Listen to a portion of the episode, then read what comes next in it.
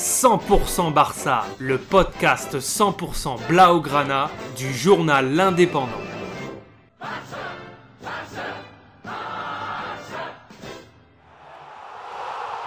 100% Barça, Mesqueum Podcast.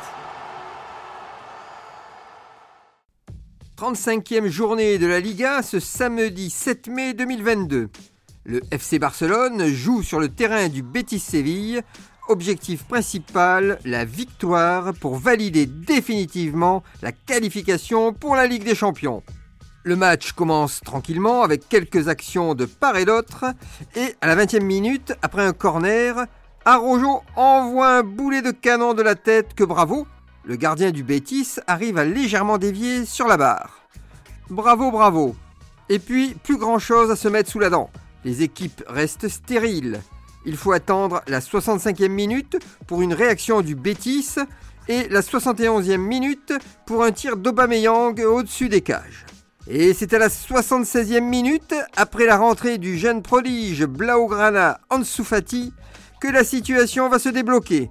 Il récupère un centre à la limite de la surface et prend le gardien Bravo à contre-pied.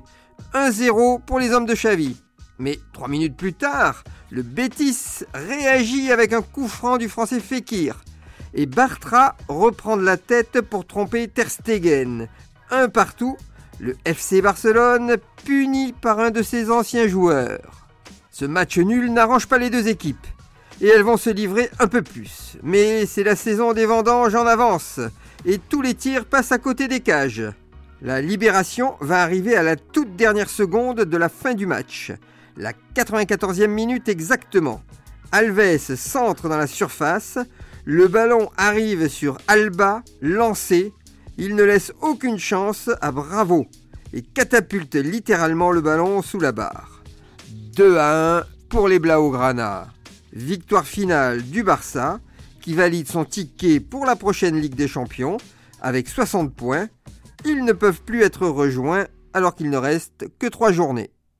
Retrouvez cette émission et toutes nos productions sur Radio Indep et en podcast sur l'indépendant.fr, nos réseaux sociaux et votre plateforme de streaming favorite.